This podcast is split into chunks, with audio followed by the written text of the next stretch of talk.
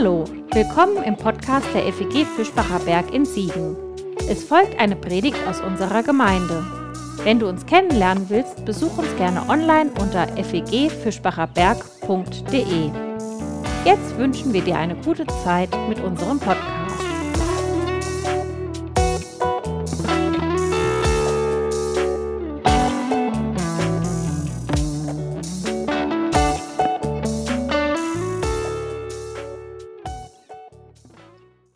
Können wir die Energiekosten noch bezahlen? Wir kommen doch jetzt kaum über die Runden. Aber eins ist, glaube ich, ganz, ganz entscheidend. Die wichtigste Zeitenwende, die ist schon passiert. Nämlich damals, als Gott entschieden hat, ich komme zu euch. Ich werde in Jesus einer von euch. Ich gehe mit euch. Da ist die größte Zeitenwende schon passiert, das Entscheidende. So wie Paulus das mal formuliert, als die Zeit erfüllt war, sandte Gott seinen Sohn. Die größte Wende, die bedeutsamste Wende ist passiert. Und letztlich sitzen wir ja deshalb heute Morgen auch hier zusammen. Gibt es auch Gemeinde? Gott wird einer von uns.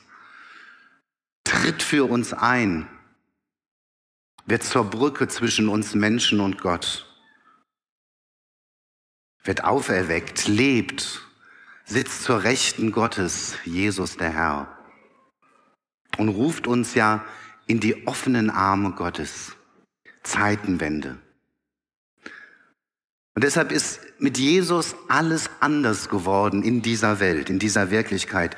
Und ich bin überzeugt, egal was auf uns zukommt, ob jetzt im globalen Maßstab oder in unserem ganz kleinen persönlichen Leben, egal was auf uns zukommt, welche Krisen wir auch erwarten, dieser Jesus ist da. Der hat die Macht und gibt sie nicht aus der Hand. Und er hält uns in der Hand. Er geht mit uns. Er ist für uns. Damals, als Jesus den Boden unserer Welt betrat, zu predigen begann, die ersten Menschen heilte, sich einlud zu den Leuten. Da gab es viele, die sich zweifelnd fragten, ist das jetzt wirklich die Zeitenwende? Ist Jesus der Messias? Oder bleibt alles beim Alten? Viele Generationen hatten ja damals schon ja sehnsuchtsvoll darauf gewartet, dass endlich der Messias kommt, dass Zeitenwende geschieht, dass die alten Zeiten abgelöst werden durch neue Zeiten, die nämlich von der Herrschaft Gottes bestimmt sind und dem versprochenen Retter, der auftritt. Und eine religiöse Praxis dieser hoffnungsvollen Erwartung auf Zeitenwende war das Fasten in Israel. Zweimal die Woche, ganz regelmäßig. Fasten, bis Gottes Zeitenwende kommt. Und dann kommt Jesus. Und besonders die Frommen sind irritiert. Jesus ist so ganz anders, als sie das gedacht haben.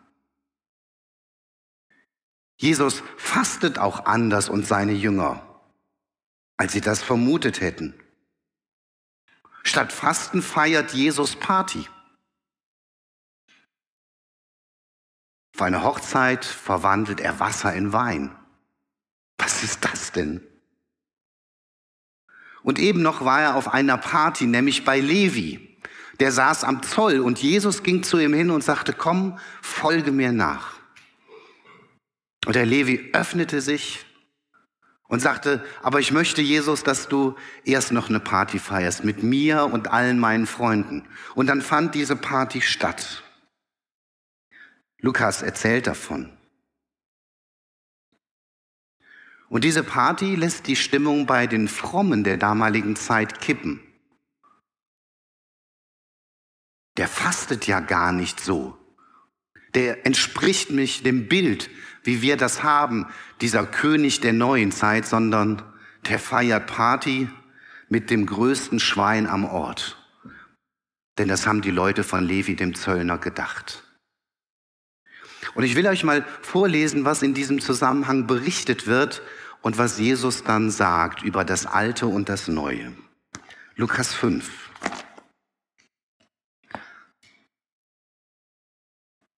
Von Vers 27. Und danach ging er, Jesus, hinaus und sah einen Zöllner mit Namen Levi am Zoll sitzen und sprach zu ihm, folge mir nach. Und er verließ alles, stand auf und folgte ihm nach. Und Levi richtete ihm ein großes Mahl zu in seinem Haus, und viele Zöllner und andere saßen mit ihm zu Tisch. Und die Pharisäer und ihre Schriftgelehrten murrten und sprachen zu seinen Jüngern, warum esst und trinkt ihr mit den Zöllnern und Sündern? Und Jesus antwortete und sprach zu ihnen, die Gesunden bedürfen des Arztes nicht, sondern die Kranken.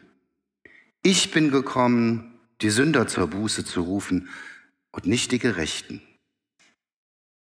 Sie aber sprachen zu ihm, die Jünger des Johannes fasten oft und beten viel, ebenso die Jünger der Pharisäer, aber deine Jünger essen und trinken. Jesus aber sprach zu ihnen, ihr könnt die Hochzeitsgäste nicht fasten lassen, solange der Bräutigam bei ihnen ist. Es wird aber die Zeit kommen, dass der Bräutigam von ihnen genommen wird dann werden sie fasten in jenen Tagen. Und er sagte zu ihnen ein Gleichnis. Niemand reißt einen Lappen von einem neuen Kleid und flickt ihn auf ein altes Kleid. Sonst zerreißt das Neue und der Lappen von Neuem passt nicht auf das Alte. Und niemand füllt neuen Wein in alte Schläuche, sonst zerreißt der neue Wein die Schläuche und wird verschüttet und die Schläuche verderben, sondern neuen Wein soll man in neue Schläuche füllen. Und niemand, der vom alten Wein trinkt, will neuen, denn er spricht, der alte ist milder. Ich finde das total spannend, was Jesus hier sagt. Zunächst sagt er ja mal seinen Kritikern, die Zeit ist gekommen, wo nicht die Gesunden, die Gerechten in meinem Fokus sind, sondern in meinem Fokus, da sind die Kranken, die Verlorenen, die Kaputten. Nicht die religiösen Leistungsträger, sondern die, die verzweifelt sind, die sich verirrt haben. Und eben deshalb hat er die Party mitgefeiert beim größten Gauner am Ort bei Levi. Und Jesus sagt, diese Party letztlich wurde gefeiert und seine Jünger haben ja mitgefeiert, weil dieser Mann eine göttliche Wandlung, ein damals und heute erlebt hat. Eine Veränderung durch die Berufung durch Jesus. Sein Leben hat eine ganz neue Richtung gekriegt. Deshalb wird Party gefeiert. Und das ist der Grund, warum Jesus zu uns kommt, damit Menschen sich verändern. Ich habe jetzt in diesen Tagen mal so überlegt, ich blicke jetzt lange zurück auf eine Zeit als Gemeindepastor, dann aber auch als Therapeut, bin ja ein paar Jahre ganz selbstständig und habe mal so überschlagen, dass ich mehr als 10.000 Gespräche geführt habe. Heute ist es vielleicht so ein Drittel der Menschen, die einen Glaubensbezug haben, zwei Drittel zumindest keinen christlichen. Und ihr könnt euch vorstellen, dass man natürlich in seelsorglichen und therapeutischen Begegnungen von seinen Problemen erzählt. Und es gibt viele seelsorgliche oder therapeutische, psychotherapeutische Interventionen, die mir echt helfen, besser mit dem Leben klarzukommen. Und das ist ja so meine alltägliche Arbeit und das liebe ich sehr. Und trotzdem ist eine grundlegende Erfahrung, dass jeder Mensch irgendwie kaputt ist innen drin. Das trifft auf uns alle zu. In allen von uns ist etwas kaputt. Theologisch könnten wir das jetzt Sünde nennen. Und natürlich haben die Lebensumstände auch dazu beigetragen, ob das Kaputte noch kaputter wurde, wenn wir keine Liebe erfahren haben oder eine gute Begleitung ins Leben. Aber in uns allen ist etwas kaputt. Und manchmal wenn ich jemandem gegenüber sitze und, und, und tief bewegt bin von dem, was derjenige erlebt. Denn unser Kaputtsein hat ja viele Symptome. Das ist die Scham, die Angst, die Schuldgefühle, die Minderwertigkeitsgefühle, der Mangel an Liebe oder Beziehungsfähigkeit. Dieses Kaputte führt ja dazu, dass wir uns selber und auch anderen immer wieder Schmerzen zufügen. Obwohl wir wissen, das ist nicht gut. Und mir geht es dann manchmal so, dass ich mir vorstelle, was wäre, wenn dieser Mensch, der mir gegenüber sitzt, diese Erfahrung des Levi machen würde. Dass etwas ganz Neues in sein Leben hineinkommt. Ich sage das sogar ab und zu auch mal, ihnen kann nur Jesus helfen. Damit will ich nicht ausdrücken hoffnungsloser Fall, sondern da kommt eine Kraft, da kommt ein Spirit, ein Geist, eine Erneuerung in dein Leben, was alles sprengt, was du vielleicht bisher versucht und erfahren hast. Und davon bin ich zutiefst überzeugt, wenn wir mit Jesus in Berührung kommen, dann geschieht nicht so ein bisschen Veränderung oder Reparatur, sondern wirklich, wie wir das gehört haben in der Lesung, Neues ist geworden. Paulus spricht von der neuen Kreatur, eine neue Richtung, ein ganz, ein neuer Geist, der vorher nicht da war. Und das ist so die schönste Erfahrung, die es gibt, mitzuerleben, wie das bei einem anderen Menschen passiert. Das Alte wird zurückgelassen und etwas ganz Neues entsteht. Jesus kommt ja dann sehr anschaulich darauf zu sprechen, auf das Alte und das Neue und in welchem Verhältnis die zueinander stehen. Und anders als im Siegerland wussten die Leute damals, wie Weinbau passiert und wie man Wein auch aufbewahrt. Jesus hätte vielleicht hier im Siegerland eine Parabel über den Hauberg gebracht, um das zu erläutern. Und es sind so drei kurze Gleichnisse, die er ja anführt. Einmal sagt er, wenn ein altes Kleid, die alte Klamotte einen Riss hat, dann kommst du doch nicht auf die Idee, so das neue Kleid, was gerade von Zalando geliefert wurde, da was rauszureißen und auf das alte als Flicken drauf zu machen. Denn das funktioniert nicht. Der Riss wird nur größer im alten, weil der Lappen nicht hält und das neue Kleid hast du auch ruiniert. Und am Ende kannst du beides in die Tonne schmeißen. Man kann nicht mit dem Neuen das Alte reparieren. Alt ist alt, neu ist neu.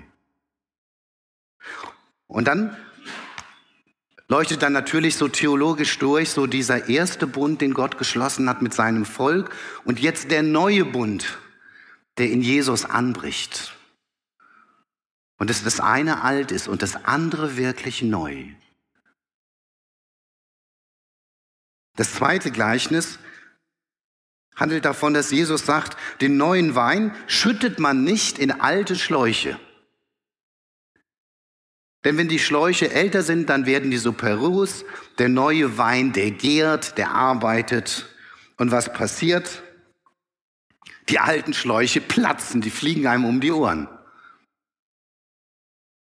Und der Wein ist futsch. Neuer Wein gehört in neue Schläuche.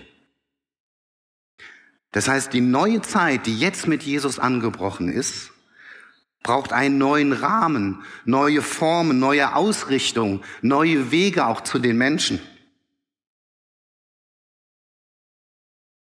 Einen neuen Geist, auch ein neues Volk Gottes, Gemeinde, die entsteht.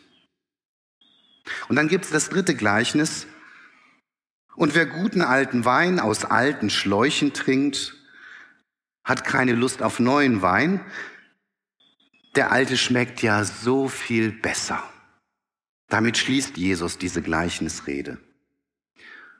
Oder anders ausgedrückt, Jesus sagt, wir hängen so sehr immer am Alten und dem Alten fest. Er musste sich damals rumschlagen, gerade mit den Schriftgelehrten, den Pharisäern, die darin so verhaftet waren, dass sie sich unheimlich schwer taten, auf das Neue einzulassen. Aber das entspricht, glaube ich, auch überhaupt unserer menschlichen Natur. Das alte, vertraute schmeckt uns besser als das neue, von dem wir noch nicht wissen, wie wird das genau sein. So ein bisschen ticken wir so wie der Bär im Zoo. Der hat einen großen Gitterkäfig, 40 Quadratmeter. Und der Bär geht Tag aus, Tag ein immer den gleichen Weg am Gitter entlang. Kennt ihr so Hospitalismus? Immer den gleichen Weg in diesem Gefängnis. Und dann kommt man auf die Idee, hey, der Bär soll frei sein. Wir nehmen die Gitter weg. Und was macht der Bär? Er geht jeden Tag weiter, genau den gleichen Weg wie all die Jahre vorher. Obwohl die äußeren Stäbe weg sind, ist er innerlich noch der gleiche gefangene Bär. Gefangen auf 40 Quadratmetern. Weil es ist so vertraut. Die neu gewonnene Freiheit funktioniert da nicht beim Bären, nicht in den alten Käfiggrenzen.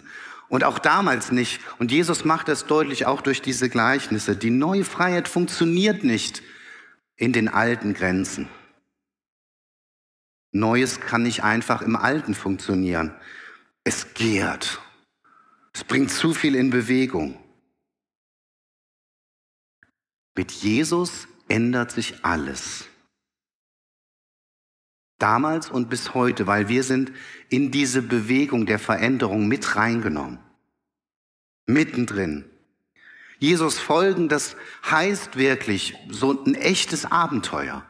Wir wissen manchmal nicht, was hinter der nächsten Ecke kommt. Unterwegs sein. Gespannt sein auch auf die Veränderung. Und ihr als Gemeinde steht ja jetzt gerade so mittendrin. Eine Veränderung, was den Pastor angeht, aber auch Veränderungen, die Corona bewirkt hat. Das gehört zu unserem Leben dazu, zum Christsein dazu und auch zum Gemeindeleben. Weil Veränderung, das war schon der Startschuss unseres Glaubens. Ist jemand in Christus, haben wir vorhin gehört, so ist er eine neue Kreatur. Das Alte ist vergangen, siehe, ein Neues ist geworden. Das ist in unserer Glaubens-DNA verankert. Das Neue, die Bewegung, ein Grundgesetz. Und wenn wir offen sind für Veränderung, für Wandlung, wenn wir das Neue auch neugierig willkommen heißen, dann bleibt der Draht zu Gott, zu Christus lebendig. Und du merkst das daran, wenn du so mal überlegst, meine letzte Gotteserfahrung war die vor 40 Jahren bei einer Evangelisation. Und seitdem hat sich nichts mehr bewegt, dann ist was schiefgelaufen.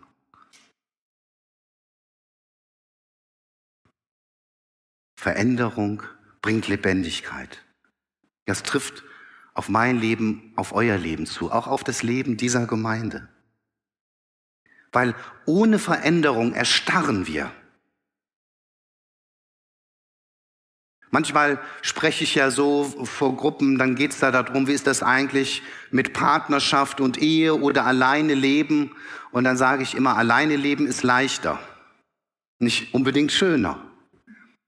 Warum ist es leichter? Weil mir kein Mensch so nahe kommt, dass ich herausgefordert bin, mich kontinuierlich zu verändern.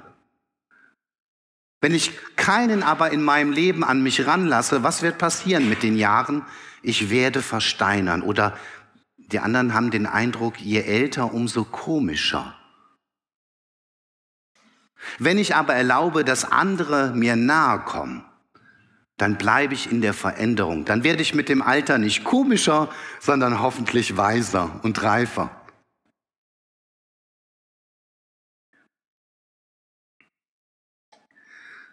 Bertolt Brecht hat das so schön auf den Punkt gebracht in einer Geschichte mit Herrn K.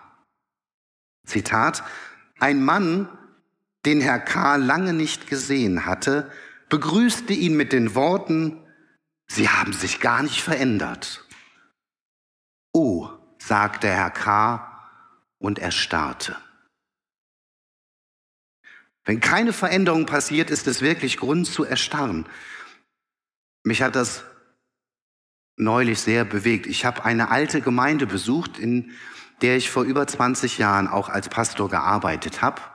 War dann nochmal eingeladen zum Predigen und wie gesagt, zwei Jahrzehnte nicht mehr in dieser Gemeinde gewesen und ich war total erschüttert. Weil es war genauso wie vor 20 Jahren.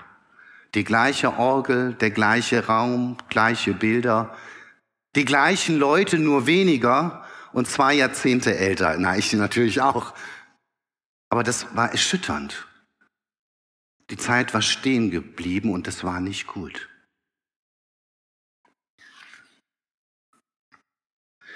Wenn sich im Alten Neues am Horizont ankündigt, dann taucht sofort das Gespenst der Angst auf. Wie soll das werden? Boah, es geht alles den Bach runter. Hilfe! Weil der alte Wein schmeckt uns viel besser. Da wissen wir doch, wo wir dran sind. Wie damals, als die Israeliten durch die Wüste zogen und dann wurden ja die zehn Kundschafter losgeschickt, sollten das verheißene Land erkunden, kamen zurück. Und acht von ihnen sagten, da leben Riesen, lass es uns vergessen.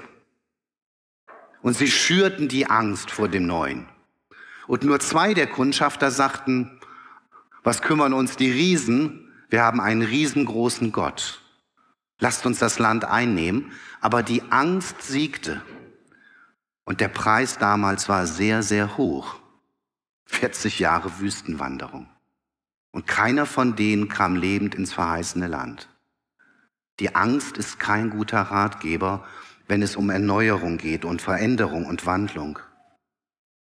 Denn wir brauchen Mut, immer wieder neues Land einzunehmen, sonst hängen wir dauerhaft in der Wüste fest.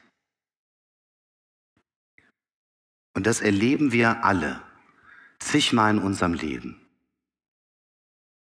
Also wir mussten als Kinder uns lösen von den Eltern. Nicht so ganz einfach. Und dann wurden wir selber Eltern und merken, es ist ja noch schwerer, uns von den Kindern zu lösen. Veränderung. Oder ihr seid ein Paar, habt geheiratet und dann werdet ihr Familie und ihr merkt, boah, das stellt auf einmal alles aus dem Kopf, wenn aus Partnern Eltern werden. Und so geht das ja weiter in unserem Leben. Immer wieder Veränderungen, berufliche Veränderungen, gesundheitliche Veränderungen, Ortsveränderungen.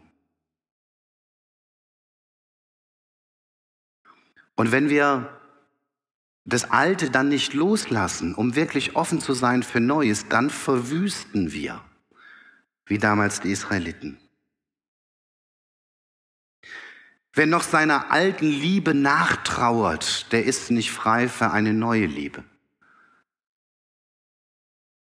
Oder wenn der Vater, der die Firma aufgebaut hat, an eins seiner Kinder die Firma übergibt, aber trotzdem immer noch die Strippen zieht, dann wird das Kind irgendwann keinen Bock mehr haben auf diese neue Aufgabe. Nur wenn wir alte Umstände immer wieder auch gut verabschieden und uns mutig auf Neues einlassen, dann blüht uns das Leben. Persönlich, gemeintlich. Weil wir sind mittendrin in einem andauernden Veränderungsprozess. Und auch die Beziehung zu Gott unterliegt einer Wandlung. Immer wieder mutig, Schritte zu gehen, dieser Stimme zu folgen, die von ihm kommt. Jetzt gibt es Veränderungen, die finden wir sofort geil. Aus der kleinen Wohnung in das schöne neue Haus. Mit dem Master in der Tasche jetzt endlich Geld verdienen. Job, oder mit dem neuen Ring am Finger jetzt zu wissen, ich bin in der Liebe angekommen. Das sind tolle Veränderungen. Sofortige Zustimmung, ich bin dabei. Das setzt Kräfte frei. Und da trauern wir der alten Zeit kein bisschen nach. Aber ganz anders ist, wenn uns Neues zugemutet wird, das uns überhaupt nicht schmeckt. Die ärztliche Diagnose,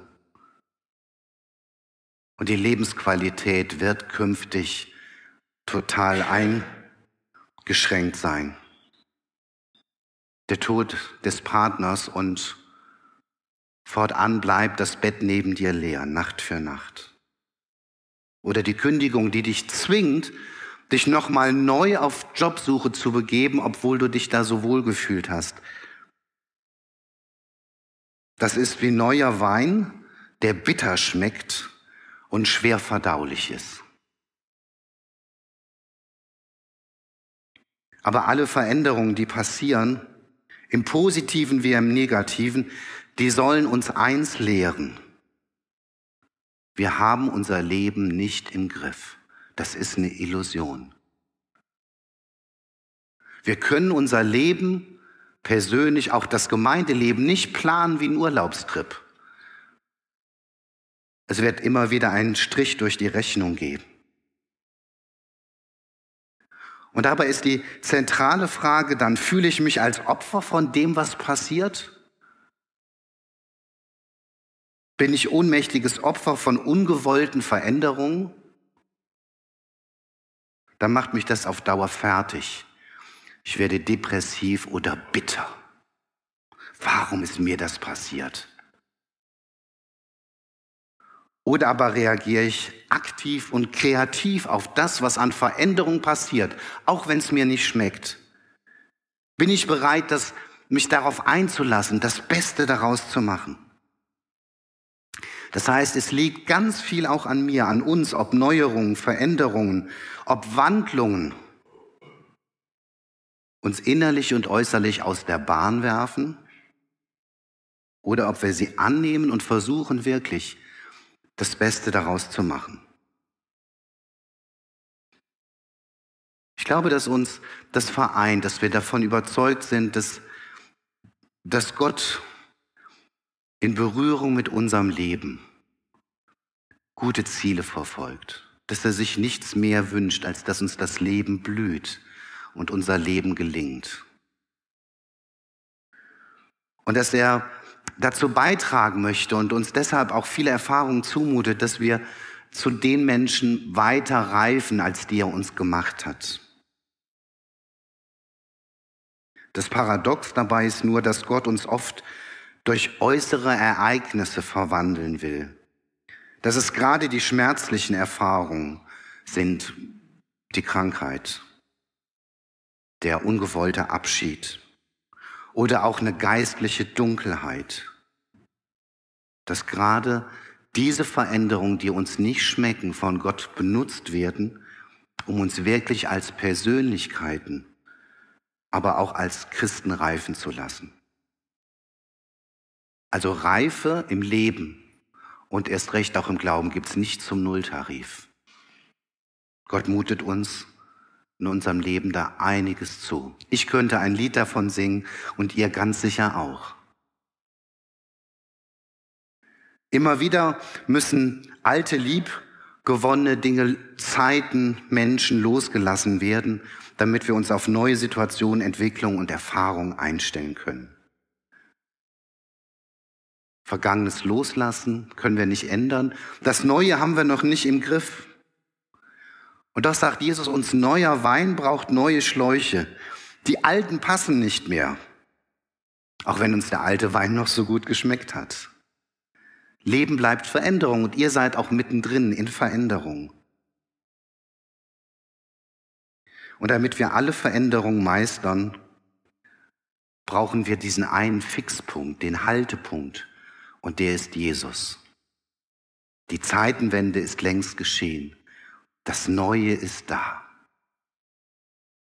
Christus. Und dass wir uns ganz persönlich wirklich an Christus halten, uns binden, gerade wenn Veränderungen uns Angst machen, wenn sie uns zugemutet werden. Dass wir darauf vertrauen, dass Christus uns dadurch reifen lässt, dass etwas letztlich Gutes dabei rauskommt, dann ist das alles entscheidend.